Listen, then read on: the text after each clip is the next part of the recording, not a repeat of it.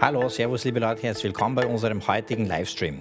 Thomas Primus ist heute bei mir, der Gründer von Food Notify. 2014 gegründet und im Dezember äh, letzten Jahres, 2022, am 14. Dezember, Insolvenzantrag gestellt. Vor zwei Tagen zehn neue Mitarbeiter eingestellt und voll auf Wachstumskurs.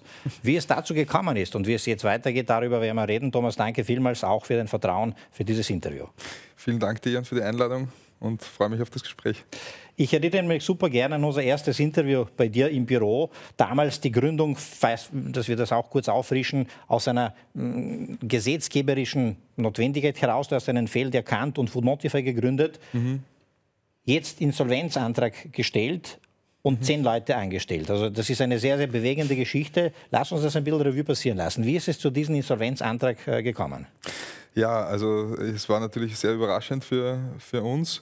Ähm, auf der anderen Seite, man muss vielleicht die Geschichte ein bisschen erzählen. Also 2021 haben wir mit unserem Investor schon gesprochen, dass wir expandieren wollen, weil die Zahlen und die Kunden einfach gewachsen sind und wir einfach zu wenig Mitarbeiter hatten. Und ähm, dann Gespräche mit, dem, mit unserem aktuellen Investor, der jetzt seit 2017 an Bord ist, ähm, eben geführt, um in diese Richtung zu kommen, okay, was machen wir jetzt? Es ist Zeit für eine Expansion. Und er hat gesagt, na gut, die kann er alleine nicht tragen, weil so viel Kapital hat er nicht zur Verfügung. Und wir sollen doch gemeinsam jetzt dann äh, versuchen, einen Investor zu finden. Das haben wir dann gemacht. Also wir haben uns dann im ersten Halbjahr 2022 darauf konzentriert, Kontakt aufzunehmen mit verschiedenen Investoren aus ganz Europa. Ähm, ich war dann auch in Amerika drüben. Also ich war beim Go Silicon Valley Programm ähm, in Palo Alto, ähm, San Francisco, war super cool, ähm, habe extrem viel gelernt, war dann nachher auch noch im South by Southwest Festival. Ähm, also sehr viele Eindrücke, sehr viel mit amerikanischen Entrepreneurs auch ausgetauscht und so diesen Way of Living ein bisschen mitgenommen und auch natürlich diesen Entrepreneurial Spirit, der ja zu dem europäischen sehr, sehr gegensätzlich ist. Ähm, ja, dort mit vielen auch interessanten Investoren gesprochen. Ähm, am Ende des Tages haben wir aber niemanden gefunden, wo es so richtig gefunkt hat. Ne? Also man, man, kennt das ja, wenn man sich verliebt, verliebt man sich. Und ich habe immer das Gefühl gehabt, dass das auch einfach wichtig ist, weil es ja auch eine persönliche Beziehung ist und weil es nicht nur um ARR geht, sondern auch, auch um eine Beziehung und ein Verstehen des Businessmodells. Mhm. Und wir sind in einem Sektor unterwegs, der Gastronomie, da geht es sehr viel um Menschen. Und gerade da, wo es um Menschen geht, brauche ich auch Menschen auf der anderen Seite, wenn es darum geht, ein Unternehmen aufzubauen. Und ich bin sowieso der Meinung, dass sich in den letzten zwei Jahren über Corona hinweg alles auf Teams, alles virtuell und man trifft sich nicht mehr, man geht nicht mehr auf Messen, weil es geht ja so auch. Man sitzt in der Jogginghose zu Hause. Das ist schon alles nett, ähm, aber was fehlt, ist einfach diese menschliche Komponente, diese Handschlagqualität, dieses ich rufe jemanden an, weil ich ihn kenne, ich habe ein Vertrauen aufgebaut. Und das ist natürlich etwas, was mir sehr wichtig ist. Also bin ich schon, deswegen bin ich auch in dieser Branche, in der ich bin. Und ähm, bei, bei, vielen dieser Investoren ging es halt einfach nur um, um Drücken. Ne? Also mehr oder weniger, ja, ich gebe dir jetzt x Millionen, aber dafür erwarte ich das Growth und ähm, erwarte, dass du so viele Mitarbeiter einstellst und das und das machst da bin ich kein Fan davon. Ich will, ich will das Unternehmen gesund aufbauen. Das ist ja mein, mein, mein Lebenswerk de facto. Jetzt machen wir das seit zehn Jahren. Und die Mitarbeiter und die Gründer und ich haben einfach da sehr viel Herzblut reingesteckt. Und das lässt man sich dann ungern wegnehmen. Ne? Und wir haben ja diese LOIs und Verträge alle gesehen und da wird einem fast übel. Ne? Also im Sinne von, also das menschliche Fehler. Ich verstehe natürlich die Komponente, warum das so sein muss. Man will sich absichern, man gibt jetzt viel Geld her. Ähm, aber richtig habe ich das nie gefunden. Und dann haben wir über den Sommer hinweg im Herbst auch noch Disku Diskussionen gehabt. Das hat sich aber abgezeichnet, dass das halt, es hat niemand so richtig gepasst.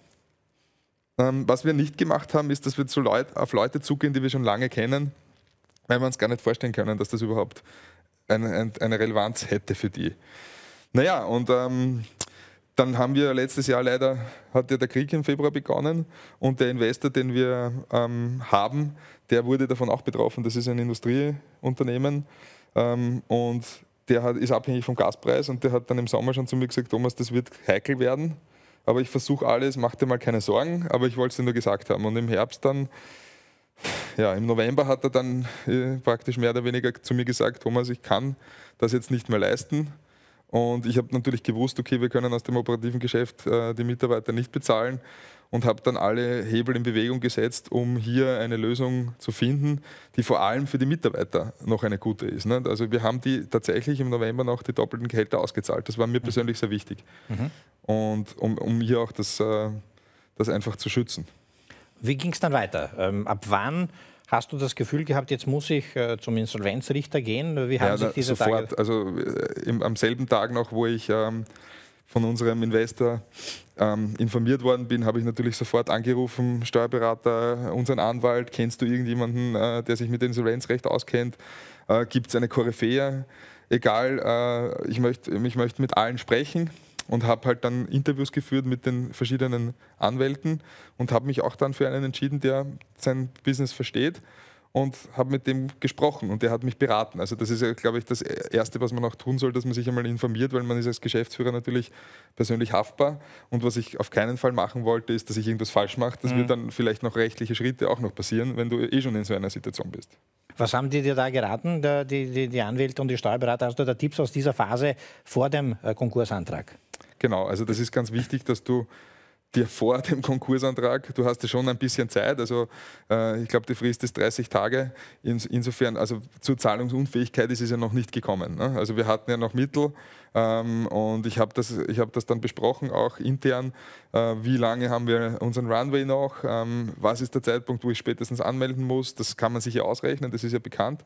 Und ähm, dann ähm, eben die Anwälte aufsuchen und mit denen Gespräche führen und die raten ja dann, also die kennen das ja. Das ist jetzt, die machen das ja tagtäglich. Wir haben uns dann für einen Insolvenzanwalt entschieden, der das wirklich tagtäglich macht. Mhm und ähm, Erstgespräch und dann eben die Optionen. Ne? Also welche Optionen gibt es, was können wir tun, wie können wir, und das war mir immer wichtig, das Unternehmen bestmöglich schützen. Ja, weil das Unternehmen, ähm, auch das Produkt und die Operations waren ja im Kern gesund. Es ist halt kurzfristig ein, ein, ein mögliches Investment ausgefallen. Kann man das so sagen? Nein, man kann sagen, also es, der Plan, äh, also unser, unser Finanzplan hat gepasst. Ja. Ja? Ähm, ich habe mich natürlich darauf verlassen, dass unser Investor, der sich seit 2017 ähm, immer äh, um uns bemüht hat, hier auch weiterhin äh, Folge leisten kann. Ähm, das konnte er nicht mehr, hat es auch erklärt, warum. Es gibt auch überhaupt kein böses Blut in keinster, in keinster ja. Weise. Wir sind un, unendlich dankbar, dass wir das machen haben können. Und er hat ja auch in, im Sanierungsverfahren dann als Gläubiger auch zugestimmt, dass wir dem Sanierungsplan und einen Haircut von, ähm, von 80 Prozent auf 20 Prozent Quote. Und das ist ja nichts, was man, was man äh, von Gott gegeben hat. Ne? Also da ist ein Vertrauen da, da ist eine Basis da und er kann genauso wenig was dafür, wie ich etwas dafür kann. Das operative Geschäft hat es halt noch nicht gepackt bis zum Break-Even. Das war geplant ähm, Ihr wart für auf dieses dem Weg Jahr. zum Break-Even. Okay. Das war geplant für dieses Jahr. Wir waren am Weg. Es gab natürlich auch gewisse Verzögerungen in unserem Plan, aber das war jetzt nicht so äh, relevant, wie praktisch, wenn das Kapital dann ausgeht. Ne? Weil mhm. mit dem zahlst du den Mitarbeiter, du brauchst den Mitarbeiter. Dementsprechend ist das natürlich der größte Hebel ähm, mhm. in dem Fall. Du hast gesagt, ähm, Sanierung. Ähm, hilf uns da ein bisschen, ich bin jetzt auch kein Insolvenzexperte. Welche Optionen hat man da? Wieso hast du dich für die Sanierung entschieden? Ist das dann trotzdem ein Prozess nach der Insolvenzordnung? Also was sind da sozusagen deine Learnings aus dieser Phase? Naja, also du hast, du hast zuerst einmal natürlich die Gläubiger zu informieren. Ne? Also wir haben äh, auch Double Equity gemacht, AWS, da gibt es eine Bank, da gibt es Verbindlichkeiten ähm, und da gibt es natürlich nach Priorität, nämlich nach Aushaftung, was, was schulden wir denen. Mhm. Ähm, dementsprechend habe ich zuerst einmal Kontakt mit denen aufgenommen, denen die Situation erklärt. Das ist einmal Schritt eins ist Kommunikation. Mhm. Und vor allem ehrlich sein. Ne? Also mhm. das ist uns passiert, keiner, keiner hat das kommen sehen ähm, und wir wollen hier natürlich möglichst rasch eine, eine Lösung finden. Was könnt ihr euch vorstellen etc. Also mal einfach mit den Gläubigern in Kontakt treten und darüber sprechen, was sind jetzt die nächsten Schritte. Es ist spannend, die zwei Dinge würde ich gerne aufgreifen, ähm, weil das tatsächlich einem nicht so bewusst ist der Betrieb geht ganz normal weiter. Die Leute kommen in die Firma, arbeiten weiter am Produkt. Ähm, und die zweite Frage, wie war die Kommunikation Richtung Team? Dass tatsächlich nicht alle sagen, tschüss, danke, das war's, ja. sondern dass sie weiter mit anpacken. Das ist natürlich ein total äh, schwieriger Weg, ähm, weil ähm, das ist auch die Frage ist, ähm, wenn man nicht weiß, was passiert, kann man jetzt auch nicht viel kommunizieren. Hm. Ne? Ähm, aber trotzdem muss ja das Vertrauen da sein, dass das in irgendeiner Form weitergeht. Das Schöne ist in Österreich, und da muss man wirklich dankbar sein, ist, dass es einen äh, Insolvenzausgleichsfonds gibt, der zumindest einmal dafür sorgt, dass die Mitarbeiter Geld kriegen, auch wenn es ein bisschen später ist. Aber es fällt keiner um irgendwie Geld um. Also da sind wir, sind wir froh, dass wir im Sozialstaat leben. und, und auch die Möglichkeit gegeben ist, muss man echt, muss man wirklich sagen. Ähm, wir haben auch im November dadurch, also im November haben wir ja noch Geld bekommen, für den Dezember war es dann ausgesetzt, also dem ist gesagt, das geht nicht mehr. Und ähm, ich habe im November noch so viel bekommen, dass ich auch noch die, die doppelten Gehälter ausgezahlt habe. Das wurde mir jetzt zum Beispiel vom Anwalt nicht empfohlen, das zu tun, weil natürlich je mehr Runway ich habe, hinten raus, desto leichter tut sich der Masseverwalter. Okay. Äh, das muss man auch. Und ich habe es aber trotzdem gemacht, weil ich einfach diese. Ich war überzeugt davon, dass die Leute das verdienen. Hättest du das jetzt im Nachhinein anders gemacht? Nein. Okay. Okay.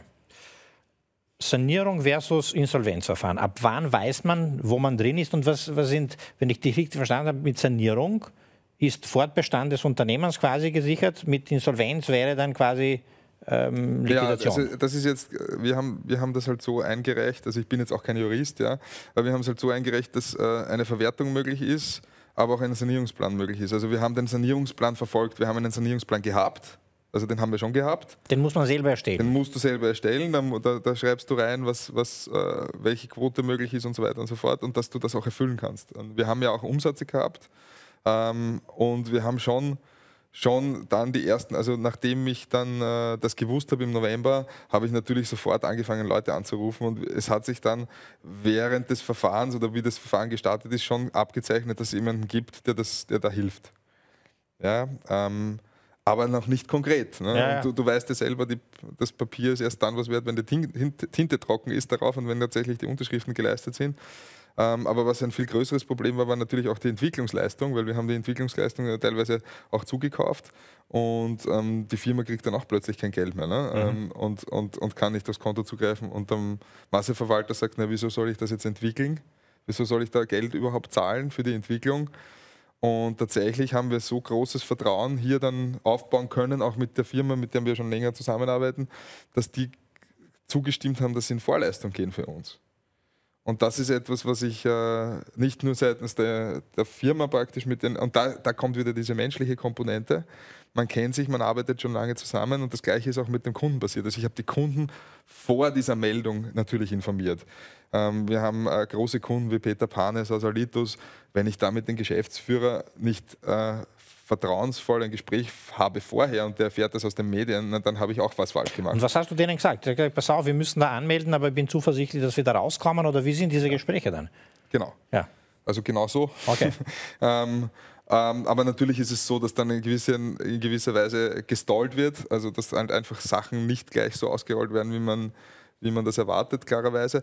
Aber ich verstehe ich auch. Ne? Also man, das Vertrauen ist da, man kündigt jetzt den Vertrag nicht oder man, es gab auch einige, die dann gesagt haben, na, ich zahle jetzt ja nicht mehr, weil ich muss ja nicht mehr. Also die kennen dann, das, hat, das waren aber zwei, drei, also das war jetzt äh, verschwindend gering. Und wie gesagt, wir haben ja sehr viele Franchise-Betriebe und Hotelketten und, und Großbetriebe, wo natürlich auch ein Management dahinter steht und das habe ich abgeholt. Mhm.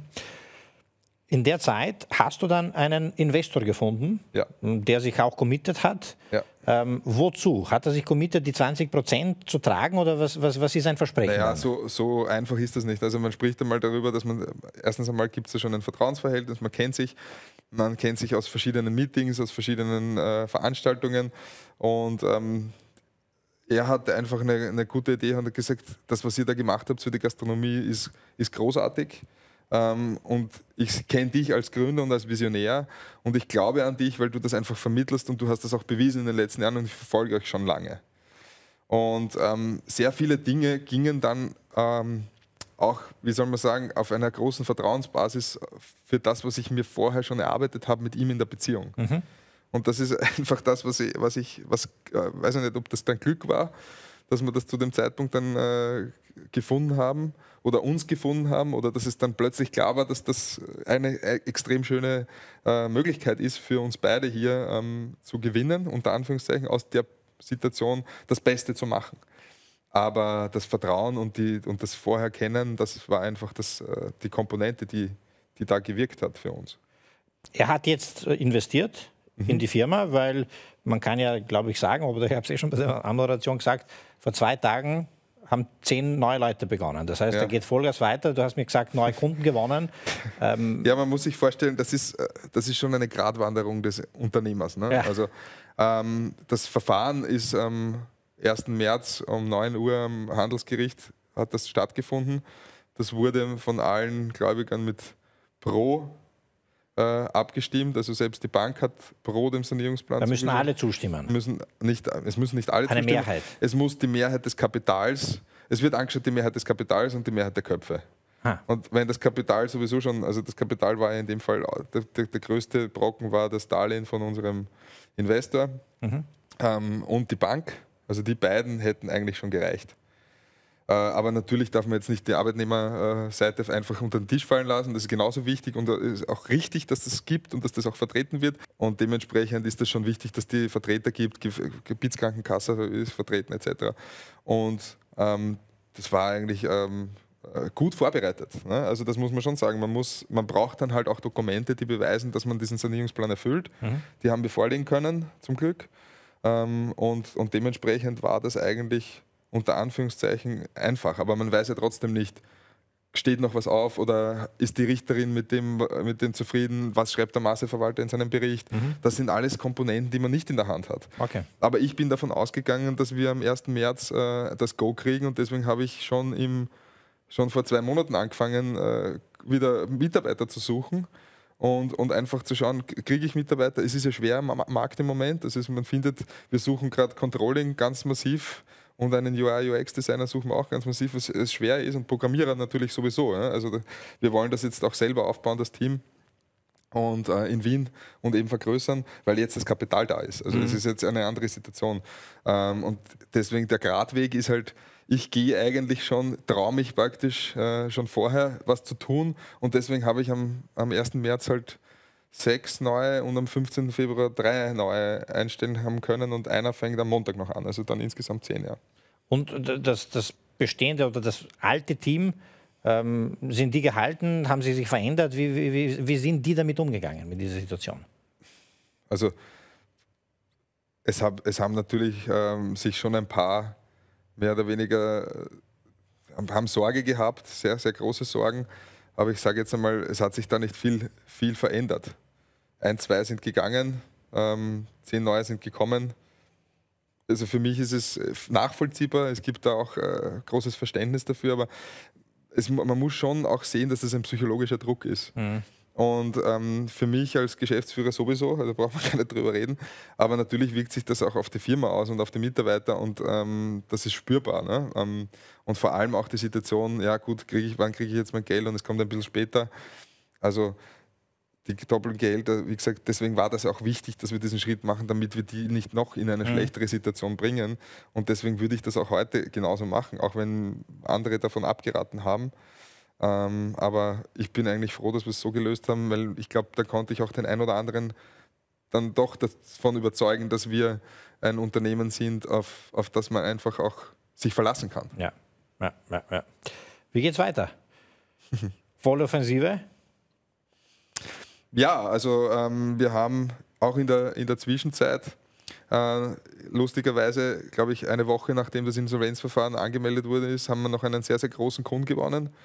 Da gibt es aber dann noch eine eigene Pressemitteilung in den nächsten Wochen. Cool. Werde ich dir auf jeden Fall vorher sagen. Danke. Der Kunde war unbeeindruckt davor, davon, dass es äh, die, die Also unser Business in der Gastronomie kann man nicht vergleichen mit einem anderen Business, weil da geht so viel über Word of Mouth. ja. Also das, das ist einfach sehr viel auf Vertrauen und natürlich durch das, dass wir sehr viele große Kunden haben, die uns hier vertrauen und vertraut haben, uns auch nicht äh, hängen gelassen haben in der Situation, natürlich schon gew- wissen haben wollen, wie, wie schaut es aus und schickt uns bitte Update und das habe ich auch alles gemacht. Also die wurden, sobald es eine Neuigkeit gab, gab es ein Update und wie ich gewusst habe, wir haben jetzt äh, den Investor und, und das läuft ähm, in eine gute Richtung, habe ich auch wieder informiert. Also ich habe, du musst halt, du musst halt viel kommunizieren, das ist, das ist auch viel Arbeit, ähm, aber am Ende des Tages macht sich das was bezahlt, weil das ja auch das Vertrauen stärkt weiterhin.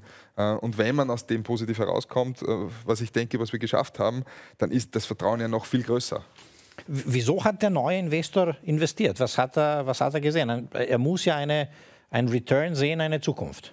Ja, also die Gastronomie ist äh, extrem unterdigitalisiert. Ähm, und neben der Gastronomie ein sehr verwandtes Thema ist natürlich die Bäckerei. Also wir sind ja spezialisiert auf Multibetriebe. Also F&B-Management-Plattform, die beste würde ich jetzt sagen, äh, die es gibt. Gestartet, und die modernste vor allem. Gestartet mit ähm, Allergene ausweisen und genau. euch entwickelt wirklich beeindruckend in das ganze Backend in der Gastro quasi, kann man das so sagen? Richtig, richtig, ja. richtig. Also wir haben sogar SAP als Kunden in Deutschland. Ähm, die SAP-Kantinen werden von der Firma Konsortium betreut. Die haben über 200 Kantinen im... im das ist euer Software, ist unser, ist unser Kunde. Und, und dementsprechend, wir haben natürlich uns in der Gemeinschaftsverpflegung in der Hotel, im Hotelbereich, also vor allem bei, bei Multibetrieben, Ruby Hotels, ähm, dann ähm, Sausalitos, Enchilada, ähm, Peter Pane, das sind alles große Betriebe, die sehr viele Filialen haben und unsere Software ist perfekt für das ausgelegt, dass du mehrere Locations managst, mhm. dass du mehrere Mitarbeiter managst, dass du Berechtigungen hast, was dürfen die Bau äh, einkaufen, was dürfen sie nicht einkaufen, auf welche Rezepte haben sie Zugriff, wie schauen die Warenlager aus. Also wir, wir sparen ja unglaublich viel Food Waste, mhm. weil wir einfach diese Sachen automatisiert steuern und ähm, dann haben wir Partner, mit denen machen wir Predictions. Das heißt, ähm, du kannst über die Lager und die Einkäufe schon und natürlich über die Abverkäufe, über die Kasse, das sind lauter Datenpunkte, die wir sammeln, relativ genau sagen, was brauche ich nächste Woche, wenn das Wetter schlechter wird. Ähm, wenn eine Veranstaltung ist, weil ein Fußballstadion in der Nähe ist. All diese Komponenten fließen ein in die Restaurantsteuerung. Wahnsinn. Und gerade jetzt, wo die Inflation ähm, so hoch ist und die Preise überall gestiegen sind, das ist ein Riesenhebel durch Digitalisierung, hier einen Gastronomiebetrieb noch, noch weiterhin eigentlich zu verbessern. Das hatte ich nicht am Radar. Das ist schon so breit ja. und so viel Value liefern kannst. Ja. Thomas, wie ging es dir persönlich in dieser Phase? Natürlich, du hast das selber angesprochen. Du hast die Haftung ähm, am Buckel sozusagen, äh, Ungewissheit, dein Baby. Ähm, wie ging es dir und, und, und, und, welche Mechanismen hast du gefunden, um damit, damit umzugehen? Ja, das ist natürlich eine, eine spannende Phase in, im Leben, ähm, weil, weil es natürlich von Sorge geprägt ist und vor allem von Unsicherheit und was noch dazu kommt, ist, dass man ja eigentlich keine Kontrolle mehr hat über mhm. viele Dinge. Als Unternehmer liebt man ja seine Freiheit und man liebt, äh, Entscheidungen treffen zu können. Und von einem Tag am anderen wird dir das weggenommen. Also es wird dir weggenommen, du kannst nicht mehr äh, das kaufen oder das kaufen oder das kaufen oder dort investieren oder dort investieren, weil es einfach im Moment jetzt jemand anderer managt für dich. Äh, weil es gesetzlich so ist. Das war eine Komponente, die mich spüren hat lassen, wie dankbar ich eigentlich dafür bin, wenn das nicht der Fall ist. Mhm. Also ich bin dann eigentlich in einer Situation gesessen, ich habe ich hab den Würfel so lange gedreht, bis ich herausgefunden habe, was kann ich aus der Situation lernen. Also man könnte, jetzt, man könnte jetzt natürlich sagen, es ist alles nicht schön, es ist alles scheiße, es ist äh, hoffnungslos. Oder man dreht den Würfel in die Richtung und sagt, was lerne ich jetzt daraus? Wie, fühl, wie fühle ich mich jetzt und was wird es in der Zukunft bringen, wenn ich durch das gestärkt, wenn ich das durch, durch, durch das durchkomme. Also es hat mich so massiv gestärkt mhm. in meinem, vor allem im Kopf, ja, das Mindset. Und es hat mich auch gestärkt, indem, dass ich einfach ein irrsinniges Vertrauen auf meine Intuition habe. Mhm. Ähm, und Intuition ist schon etwas, also ich glaube, ein Unternehmer hat schon einen Instinkt dafür, auf was setzt er. Das ist ja auch das, was ich die letzten zehn Jahre gemacht habe. Ich habe immer das Glück gehabt oder die richtige Intuition gehabt, auf genau das zu setzen, was der Markt braucht. Und ich weiß auch, was der Markt in den nächsten fünf bis zehn Jahren braucht. Ich weiß es, weil ich spüre. Mhm. Und auf das habe ich mich immer verlassen. Und ähm, das hat sich noch verstärkt, das Gefühl. Ähm, und die schwierige Zeit war natürlich diese Zeit der Unsicherheit und da hat man dann die Familie, die, die Frau, Freunde, ähm, die, auf die auf einem Weg das begleiten und sagen, geh ins Vertrauen, vertraue einfach darauf, dass es für dich am Ende gut wird. Mhm. Und ganz ehrlich, das habe ich gemacht, weil ich hatte auch keine andere Möglichkeit. Also ich habe Meditation eingesetzt, also ähm, wirklich auch jeden Morgen einzuchecken bei mir, wie geht es mir, ähm, wie geht es meinem Umfeld, das Was hast du in dieser Phase begonnen? Ja, nein, ich habe es schon in Amerika begonnen. Also ja. ich habe es eigentlich schon vor einem Jahr, im, im, März, April letzten Jahres begonnen mit Meditation. Das hat sich dann gesteigert. Ähm, ich habe dann auch, auch, auch, mich in dem Feld ein bisschen weiter ähm, gebildet und ähm, habe da auch ein bisschen Zeit investiert und das hat sich am Ende ausgezahlt. Würdest du auch jeden Gründer raten, da in, der, in so einer Phase versuchen, sich aus dem Panikmodus sozusagen herauszukämpfen und, und, und daran zu arbeiten, dass man hier in sich ist und, und, und, und ja, Ruhe irgendwie findet. Also was man auf keinen Fall machen darf, ist, dass man sich in die Spirale begibt des Hasselns. Ja. Im negativen Sinne, dass man sich nur noch um die Firma dreht, weil dann ist die Gefahr eines Burnouts sehr, sehr groß. Mhm. Ähm, ich habe so gemacht, dass ich einfach das klingt jetzt blöd, aber ich habe einfach jeden Morgen, wo ich aufgestanden bin, bevor ich in Meditation, Meditation gegangen bin, habe ich meine Hand aufs Herz gelegt und habe gesagt, wie geht es mir eigentlich gerade? Mhm. Also ich habe mich gefragt, wie es mir geht. Und dann habe ich eine Antwort bekommen. Zum Beispiel, ich bin total gestresst wegen dem und dem. Und dann habe ich das in die Meditation einfließen lassen ähm, und das gelöst. Mhm. zumindest erleichtert. Es geht ja dann nicht weg, es ist ja trotzdem die Situation da und, und die, diese, dieses Gefühl der Unsicherheit. Wie geht es jetzt weiter? Wann geht was weiter? Schickt der Anwalt jetzt das? Ähm, schickt der Investor die Zusage? Macht er das? Äh, ist der, schickt mir der, gibt mir der Masseverwalter 5000 Euro auf meine Prepaid-Kreditkarte? Also so Kleinigkeiten, die aber dann keine Kleinigkeiten wären, weil viele Dinge davon abhängig sind. Ja? Also wenn ich jetzt HubSpot nicht bezahle, steht mein Support-Center. Will ich das? Nein, das will ich natürlich nicht. Also dementsprechend ähm, hat sich das zum Glück alles immer wieder aufgelöst und ich bin dann so, so stark auch ins Vertrauen gegangen, weil eigentlich alles, also es, es klingt jetzt blöd, es ist wie am Schnürchen gelaufen, unter Anführungszeichen. Mhm. Weil, weil ich dann, ich hatte nie keine Probleme, wir konnten den Betrieb super aufrechterhalten, die Kunden haben kaum was gemerkt, weil es ja auch über Weihnachten war. Ähm, jetzt habe ich ein neues Team da, ähm, die sich super einarbeiten. Also ich bin, extrem dankbar auch für diese Phase, die ich erleben durfte und musste, ja, ähm, weil es mich gestärkt hat. Wirklich schönes Testimonial auch und, und, und, und große Hilfe, auch zu verstehen, irgendwie im Leben, wenn Dinge passieren, gibt es irgendwo trotzdem einen Grund äh, und dort trotzdem versuchen, alle Kraft darin zu lenken, gut über, die, über, diese, über diese Phase zu kommen, weil die ist meisterbar. Du stellst zehn Leute an, hast neue Kunden und gehst in die große Expansion. Ähm, hättest du am 14. Dezember dir gedacht, es ist aus und aussichtslos, äh, wäre es diese Prognose und Fortbestand nicht gegeben? Es ist schon, also es, es ist wirklich interessant, weil ich mich auch letztes Jahr irgendwie zwischendurch schon mal gefragt habe, gut, wie, wie, was, ist denn, was sind die nächsten Schritte, was will ich eigentlich, wie, wie soll es weitergehen, wie soll sich das gestalten? Und die Fragen sind alle beantwortet worden ähm, mit einem großen Push. Das, was wir tun, und, und, und auf das bin ich auch richtig stolz, das, was wir tun, ist ja, dass wir nicht nur den Gastronomen stärken in dem Wirtschaftlichen, sondern wir sparen der Welt auch ähm, Lebensmittelabfälle. Und zwar en masse, weil es wird so viel produzieren, es wird so viel weggeschmissen. Und wenn du halt weißt, was du auf Lager hast, ähm, dass du das verbrauchen sollst und dass du nicht nochmal einkaufst oder dass du Mitarbeiter steuern kannst, indem mhm. du einfach gar nicht ermöglicht, dass die zu viel kaufen, dann ist das doch eine tolle Geschichte. Kann das ein neue Mission werden, die euch vielleicht gar nicht so bewusst war? Das ist die Mission geworden über die, über die, letzten, über die letzten drei Jahre dass das natürlich in den Vordergrund steht. Und mir war ja selber nicht klar, welche technischen Möglichkeiten es gibt mit KI, mit Predictive, mit, äh, mit, mit Technik, die erfunden wird ja ständig. Es ist ja nicht so, ChatGPT zum Beispiel ist, ist, ist etwas, was, was mich auch begeistert. Uh, Midjourney mhm. begeistert mich massiv. Ich kann, ich kann meine, meine, meine, meine Ideen, meine Träume plötzlich in Bildern verwirklichen. Und, und das ist etwas, was, was uns Menschen natürlich Möglichkeiten gibt en masse. Es gibt aber natürlich auch immer Gefahren dabei. Ne? Also wer, wer schreibt denn das, was ChatGPT schreibt? Woher kommt die Information? Und, und, und das ist etwas, was man viel mehr lernen sollte. Ne? Also woher kommt die Information und wer steht eigentlich dahinter? Wer, wer bringt die Message? Ähm, aber es ist eine total spannende Zeit und, und ich freue mich massiv auf die, auf die nächsten Jahre, weil ähm, wir einen sehr, sehr geilen Plan haben und ähm, weil ich auch die Software in eine Richtung verändern werde, die meiner Meinung nach auch ähm, anders wird. Und, und das habe ich schon eigentlich seit zehn Jahren im Kopf und jetzt darf ich es tun. Wie würdest du die letzten dreieinhalb Monate mit einem Bild beschreiben? Mit einem Bild. Oder einem Wort?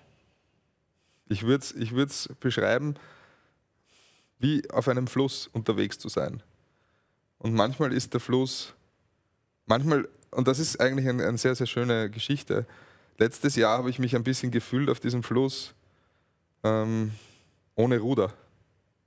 Ja, es läuft halt einfach, läuft halt einfach so dahin und du bist durch die, durch die Strömung getrieben. Und jetzt habe ich das Gefühl, dass ich halt da hinten einen 600 PS Motor habe, den ich in der Hand habe. Möge dieser Motor dich genau in die Richtung äh, treiben, in die du willst. Thomas, danke für all diese Einblicke, für all diese Insights. Wirklich all the best. Ich äh, habe ein bisschen Gänsehaut sozusagen, dir zuzuhören. Danke, dass du das mit uns teilst, auch mit unserer Community, äh, weil es sind natürlich viele Startups und immer wieder in ähnlichen Situationen. Man spricht viel zu wenig wahrscheinlich darüber, man spricht auch viel zu wenig darüber, wie es einem persönlich dabei geht ja. und den Teams. Vielleicht greifen wir das auch noch einmal separat auf. Jedenfalls für heute vielen Dank. Thomas ja, und ähm, gerne der Aufruf, wenn jemand in so einer Situation ist, soll er gerne Kontakt auf, aufnehmen zu mir. Ähm, ich werde gerne die Informationen, die ich habe oder die Leute, die, mit denen ich gearbeitet habe, gern weitergeben, weil wir sollen viel mehr zusammenhalten. Das ist, glaube ich, ganz, ganz wichtig in der Zeit, in der wir sind. War das auch ein Thema, ein, ein, ein Ding, das du gemacht hast? Hast du andere Gründerinnen und Gründer gefragt, äh, wie ging es euch und was soll ich tun? Ja, ja. ja. Also ich habe zum Beispiel die Anna angerufen von Robo, ähm, wie, wie sie es gemacht hat und äh, was, was man, auf was man aufpassen muss. Ja. Und ich glaube, das ist ganz, ganz wichtig, dass man einfach Gründer, denen so etwas passiert ist, auch kontaktiert. Macht euch keine Sorgen, also wir heben schon, schon ab oder, oder wir rufen gern zurück oder geben die Information weiter, weil, weil ich der Meinung bin, das, was wir gelernt haben, sollen wir auch weitergeben. Mhm. Dafür sind wir ja auch auf der Welt. Lasst uns das Wissen teilen, lasst uns es scheren, dann bringt es dann bringt's uns alle ein bisschen weiter. In dem Sinne, danke fürs Scheren heute auch vor unseren Kameras und wenn jemand noch mehr Insights braucht, dann gerne über LinkedIn oder sonstige Kanäle schreiben. Ja. Thomas, danke vielmals. Danke dir. Danke euch fürs Dabeisein. Das war Thomas Primus, Food Notify, wieder voll on track, äh, Expansion, Wachstum und mit einer natürlich ganz bewegenden Geschichte mit vielen Insights und Learnings, die er mit uns heute geteilt hat. Danke fürs Dabeisein und tschüss.